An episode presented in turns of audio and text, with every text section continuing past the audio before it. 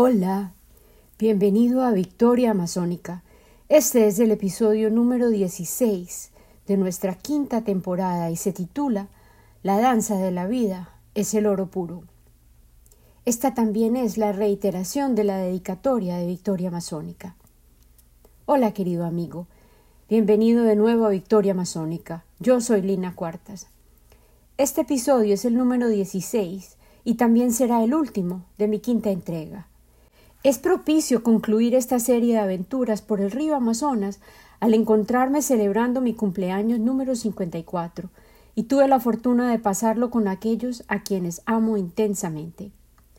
Muy temprano en la mañana de mi cumpleaños, al entregarme al ejercicio de recordar y agradecer la gloria de las 53 linas que libero para bienvenir a la nueva lina, la de los 54 años recién cumplidos, quien podrá asumir una identidad nueva, refrescada y cada vez más porosa. Un rayo de luz resplandeciente me visitó, y al observar los pequeños fragmentos de polvo que danzaban en la luz que se derramaba como un regalo luminoso, pensé en el pasado remoto ya fui polvo que flotaba en el espacio, y a la misma forma regresaré, sin duda alguna. Y deseé intensamente que algún día mis descendientes me reconozcan en la danza de las partículas doradas y minúsculas que ellos también observarán en un rayo de luz. Estoy pensando más y más en la vida y en la muerte a medida que envejezco, y a reflexionar acerca del cúmulo de catástrofes que se están acumulando alrededor de la humanidad, por doquier pensé. Qué afortunada soy de haber nacido en esta encrucijada histórica, para ser testigo de todo, y sé que cada uno de nosotros está llamado a contestar a diario. Con cada decisión que estás tomando hoy, tus acciones estarán a favor de la luz y de la vida, o de la oscuridad y la muerte.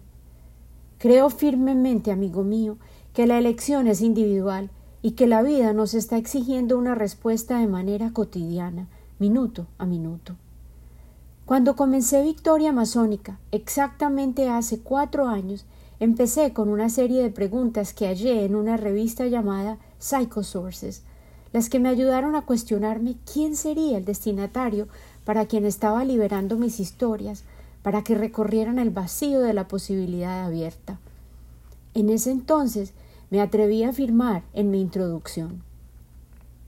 Yo soy una voz que cuenta historias y te compartiré mis cuentos y recuerdos acerca de mis aventuras en la selva amazónica. Pero antes de comenzar me pregunté ¿A quién le llegarán estas historias? ¿Quién decidirá escuchar? ¿Quién eres tú? El poema que hallé estaba estructurado como una escalera, con una palabra como su primera línea y nueve palabras en la séptima frase. Él preguntaba, tal como yo, ¿quién ¿Quién eres tú? ¿Quién eres tú para pensar? ¿Quién eres tú para pensar eso? ¿Quién eres tú para pensar que puedes? ¿Quién eres tú para pensar que puedes cambiar? ¿Quién eres tú para pensar que puedes cambiar el mundo? Yo respondí a mi propia pregunta y al poema a continuación con un sí. Yo soy tan solo una pequeña humana, una mujer, una madre, una escritora, una maestra, una artista, una hermana, una esposa, una amiga, un individuo y hoy añado una voz bilingüe para acabar de ajustar y nada de lo que he logrado en la vida lo he logrado sola. Todo éxito que he alcanzado, bien sea menor o sustancial que he disfrutado, ha sido el producto de muchas intervenciones, conocidas o accidentales, que otras personas han contribuido a la jornada de mi vida. Al contarte mis historias, espero que tú también recuerdes este hecho asombroso, que tan solo somos una pequeña parte de un colectivo enorme llamado humanidad. Cuando grabé estas palabras, la pandemia del coronavirus apenas era una realidad que se nos estaba acercando y yo capturé la incertidumbre con estas palabras. Hoy, abril 22 del año 2020, al verse nuestras realidades radicalmente alteradas por un virus invisible y al mismo tiempo implacable, nos hemos visto obligados a aislarnos, a permanecer alejados de nuestros amigos, parientes y nuestras redes de apoyo, todas aquellas relaciones que son cruciales y que llenan nuestras vidas de sentido. Pero, al mismo tiempo, sospecho que la relevancia de todo aquello que estoy intentando decir acerca de la importancia de la comunidad sea más fácil de comprender precisamente debido a nuestra crisis compartida. En este momento se requiere que pensemos en el bien del colectivo y lo pongamos por delante de nuestros deseos personales. En el Amazonas, esta premisa es básica. Nadie puede sobrevivir en un ambiente tan hostil solo. Cuando el río inunda los caseríos más bajos, los habitantes se trasladan río arriba, bajo el refugio de amigos, parientes o incluso extraños que les ofrecerán apoyo, sin pensarlo dos veces. Existe un entendimiento tácito que presume que si existe una necesidad, tu vecino te ofrecerá ayuda, o encontrará a alguien que tenga aquello que tú careces. Durante estas semanas, ya en el mes de agosto del 2023, hemos sido testigos de muchas comunidades que han respondido a fuegos, inundaciones, huracanes, terremotos, inestabilidad civil, asesinatos, guerras y catástrofes de índole ambiental formando coaliciones, uniendo fuerzas, y mi espíritu se llenó de humildad y de inspiración. De manera que sí, tal como afirmé hace cuatro años, aún creo que soy capaz de cambiar el mundo con mis palabras. Y pienso que tú también, amado terrícola, puedes cambiar el mundo. Es a ti, hermano humano de corazón, ojos y oídos abiertos, que dedico victoria amazónica. He visto tus ojos, persisten en seguir los míos. Un par de ojos, rodeados de vegetación verde, son una escena recurrente en mis sueños. A veces también están en medio del humo o las llamas. A menudo brillan en la oscuridad, pero a veces me miran desde las profundidades de una pena densa. Esos ojos, sabios e inquisitivos, o inocentes y aterrorizados, pueden variar en cuanto a color y a tamaño, pero siempre me miran directamente y me preguntan, pero también contestan y parecen desafiarme, inquiriendo ¿Quién? ¿Quién eres tú? ¿Quién eres tú para pensar? ¿Quién eres tú para pensar eso? ¿Quién eres tú para pensar que puedes? ¿Quién eres tú para pensar que puedes cambiar? ¿Quién eres tú para pensar que puedes cambiar el mundo? Mi respuesta antes y hoy persiste en ser. ¿Quién eres tú para pensar que no puedes cambiar el mundo? Repito, ¿quién eres tú para pensar que no puedes cambiar el mundo? Así fue como ofrecí la bienvenida original a Victoria Amazónica. En el episodio número uno me referí al por qué, y pienso que un repaso podría ser útil. ¿Por qué victorias amazónicas? ¿Qué son las victorias amazónicas? Las victorias amazónicas son lirios de agua gigantes que viven en la selva amazónica.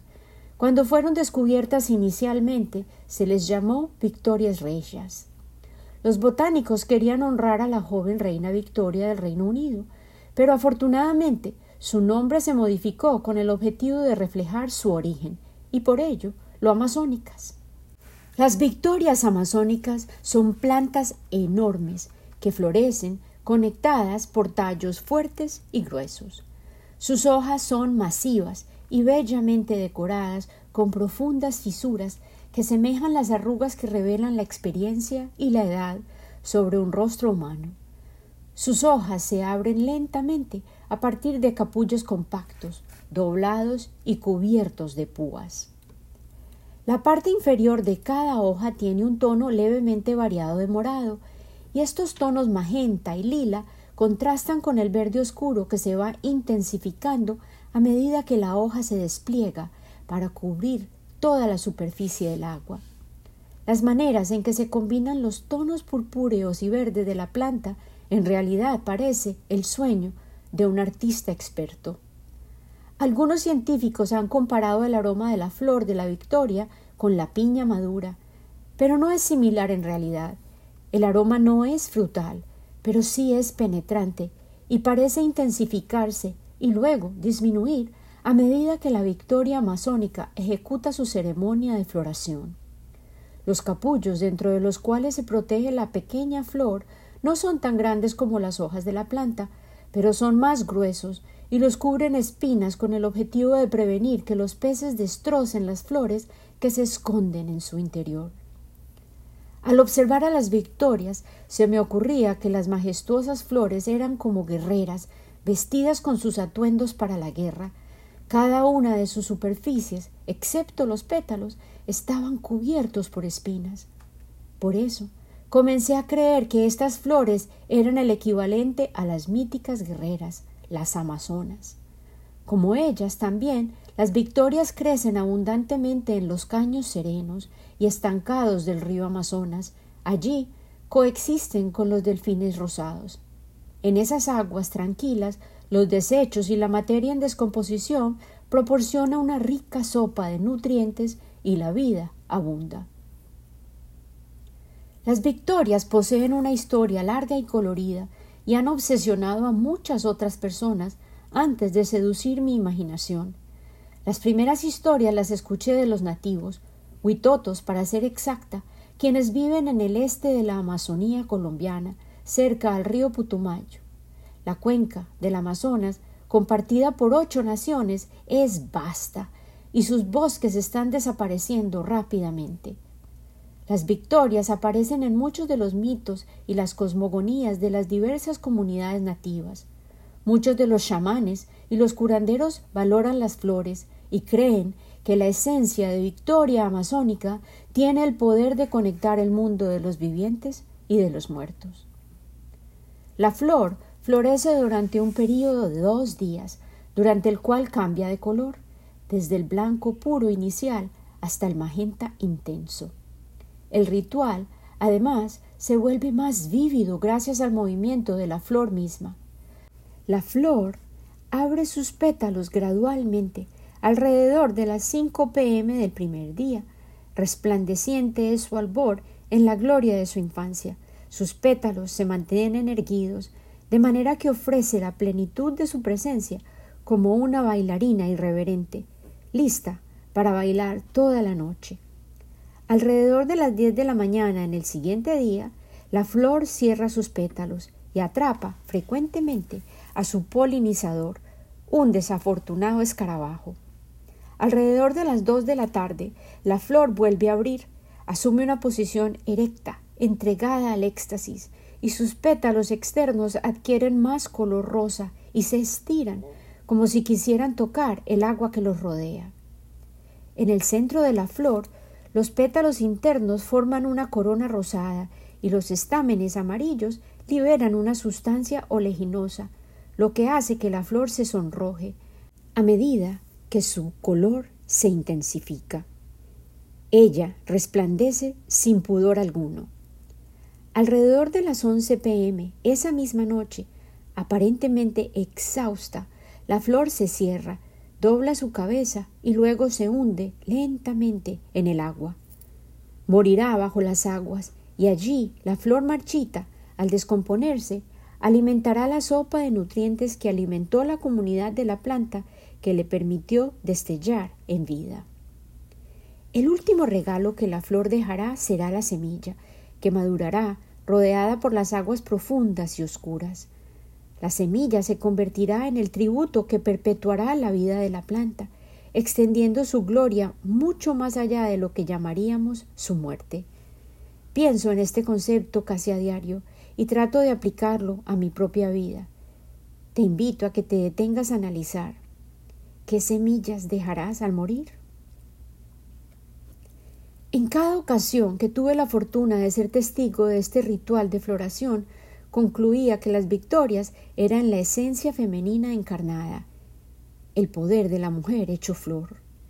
Sin embargo, a medida que me sumergía en mis pesquisas sobre este fascinante tema, comprendí que el paralelo era mucho más acertado de lo que yo había intuido, pero también extraordinariamente complejo. Las hojas, al examinarlas de cerca y con magnificación, son porosas, como una esponja, y por eso es que la planta logra ser bollante. Las estructuras de la flor parecen indestructibles desde lejos, pero son mucho más vulnerables de lo que parecen, tal como una mujer. Cada hoja está conectada con las otras, cada petiolo individual conectado al pedúnculo, más voluminoso, que a su vez los liga con el tronco central, que constituye la línea estructural de la comunidad de la planta. Las flores están conectadas al tronco central con sus pedicelos sólidos, las bases de su cuerpo, y antes de que cada flor se despliegue, cada capullo posee una hoja que parece su edecán designado, que se comporta tal como un escudo, cubierto por espinas defensivas, para alejar a los depredadores que podrían deteriorar los suaves pétalos de la flor infante. La planta, como una entidad compleja, sufre cuando cualquiera de sus elementos se ve atacada, y es por ello que incluso los preciosos capullos, futuro de la flor, están dotados de accesorios protectores, sus espinas que exigen respeto. Lo que resulta aún más intrigante, sin embargo, es que la esencia de la compleja victoria no es tan solo femenina, como yo había pensado.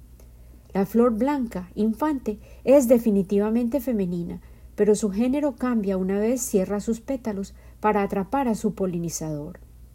El embriagado cucarrón, intoxicado por el aroma, es el prisionero de toda la noche de la flor que se transforma en macho. Cuando la flor vuelve a abrir sus pétalos al siguiente día, liberando a su víctima, él vuela, maquillado con polen dorado, aún borracho por el aroma de la noche anterior, y fertilizará a otra flor, y la flor que se convirtió en su prisión por una sola noche volverá a recuperar su feminidad y brillará, exhibiendo su intenso color magenta para celebrar su madurez sexual. Las victorias gradualmente se convirtieron en un tótem personal para mí.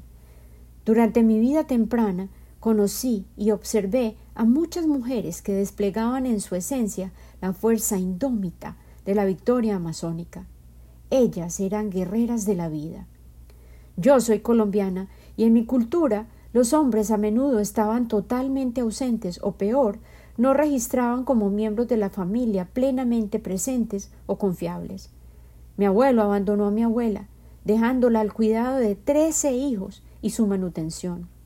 Mi padre abandonó a mi madre con dos adolescentes en el Medellín aterrorizado por Pablo Escobar de los ochentas, y muchas mujeres a nuestro alrededor enfrentaban la misma situación. Al crecer, las mujeres fueron el eje en torno al cual giraba mi universo. Ellas trabajaban, luchaban y lograban sobreponerse a los desafíos diarios con inteligencia, recursividad y ante todo apoyándose las unas a las otras. Victorias, tal como las identifico yo, no son tan solo las personas que logran obtener un resultado deseado, sino el triunfo en sí. Las victorias amazónicas son todos aquellos logros que parecen intrascendentes que se acumulan en la vida cotidiana. Una victoria amazónica, por ejemplo, Puede ser lograr pagar la matrícula a tiempo, crear una cena cuando no parece haber muchos alimentos disponibles en la nevera, transformar un paseo en bus en un tour de lujo simplemente por el hecho de vivirlo juntos. Estos éxitos que se desencadenan durante nuestras vidas aceleradas de repente parecen más observables e importantes en el vórtice de las vidas frenéticas que hemos elegido vivir en este momento histórico y merecen ser celebradas. Cada una de ellas es crucial en el marco de nuestras historias personales y no las honramos como merecen. Durante mis 54 años de vida he escuchado tantas historias acerca de seres humanos asombrosos, quienes, dentro de su lucha diaria por la supervivencia, con dedicación y paciencia como sus armas, han logrado descifrar un desafío tras otro sin detenerse.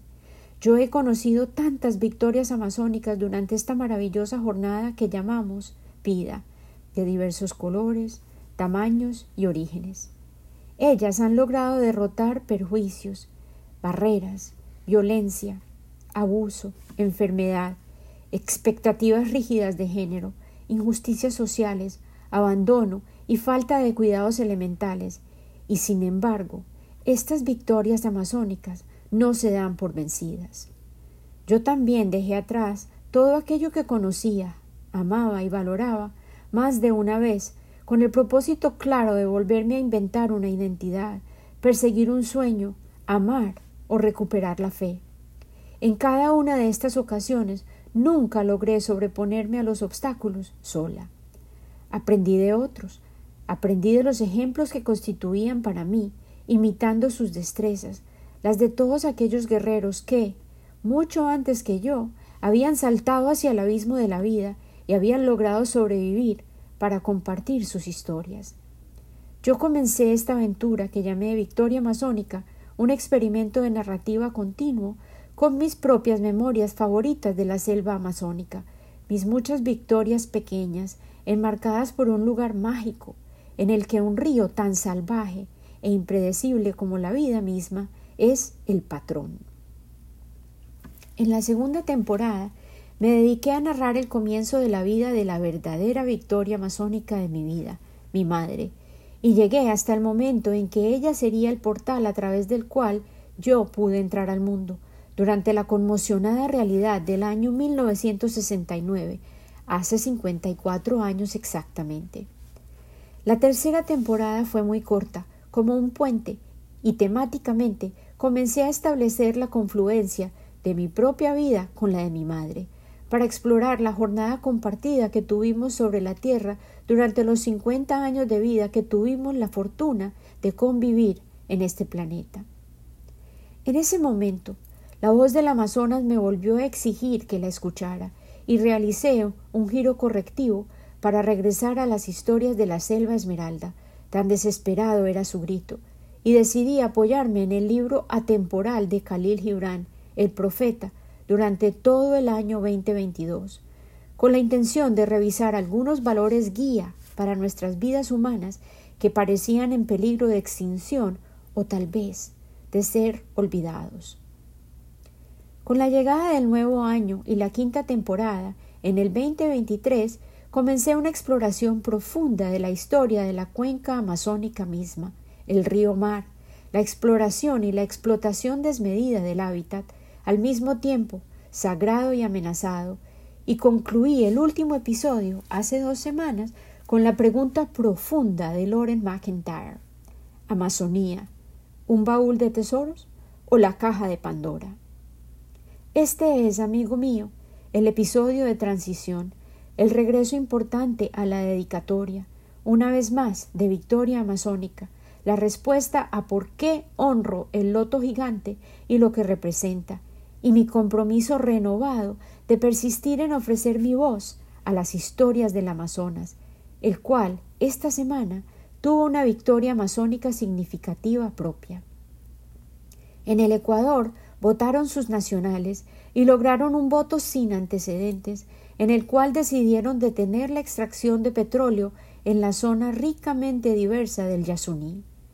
Publicaré un link de un reportaje conmovedor realizado por Monga Bay la semana pasada acerca de este hecho extraordinario que nos demuestra que los esfuerzos concertados de los individuos que se dedican a lograr acciones concretas pueden, de hecho, cambiar el rumbo de las mareas de la historia y proteger los bosques y las comunidades más vulnerables. En la próxima temporada, la número 6, la que comenzará en septiembre, Viajaremos inicialmente a Chiribiquete, ahora reconocido como Parque Nacional, y el cual atesora espacios rituales y sagrados, y está localizado en el corazón verde esmeralda de la Amazonía colombiana.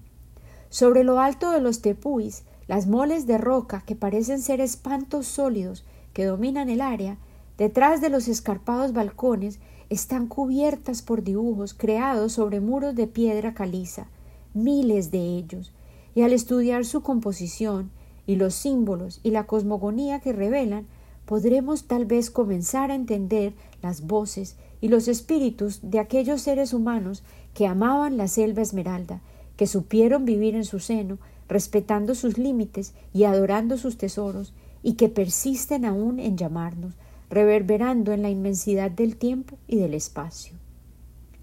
La esencia de estos misteriosos ancestros parece también brillar en el polvo que danza en los rayos de luz que penetran la densidad de la selva hasta hoy, y ellas nos están susurrando. Una selva viva es la victoria masónica que asegurará muchas victorias futuras para la humanidad, sabiduría, soluciones, vidas, y preservará además las historias de muchas personas y propósitos que son tan solo promesas y sueños en la actualidad. Esta es mi declaración de propósito y de esperanza, concebida para encender con mi luz la tuya propia. Durante la totalidad de la sexta temporada persistiré en compartir mis propias historias de vida y estableceré conexiones entre mi pasión por la selva esmeralda y los cambios ineludibles que se están desenvolviendo en nuestro fascinante hogar planetario. Anímate y únete a la aventura. Con amor siempre, Lina.